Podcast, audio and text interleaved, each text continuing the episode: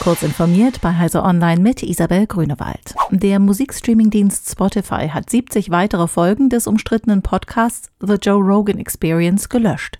In einem internen Schreiben, das dem US-Magazin The Verge vorliegt, begründet Spotify-Chef Daniel Eck den Schritt mit rassistischen Äußerungen des Podcast-Hosts. Rogan habe nach Gesprächen mit Spotify-Vertretern selbst entschieden, die Episoden von der Plattform zu löschen.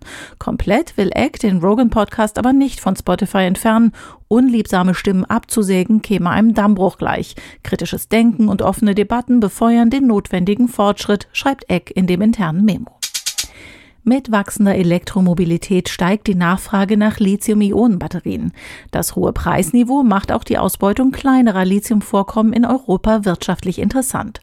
Jüngst startete das Unternehmen British Lithium in Cornwall die Lithiumgewinnung aus Granitgestein, geschürft in einer bereits ausgedienten Tongrube. Für die Abscheidung des begehrten Lithiums aus dem Stein hat British Lithium einen eigens entwickelten Prozess zum Patent angemeldet.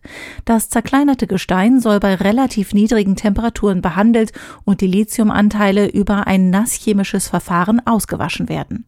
Der Prozess könnte nach eigenen Angaben günstiger und umweltfreundlicher sein als bei Verfahren, die beispielsweise in Australien angewendet werden.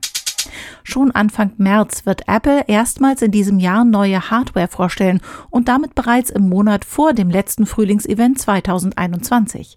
Wie die Finanznachrichtenagentur Bloomberg unter Berufung auf informierte Kreise meldet, ist die Keynote für Dienstag, den 8.3. vorgesehen oder zumindest nahe dieses Termins.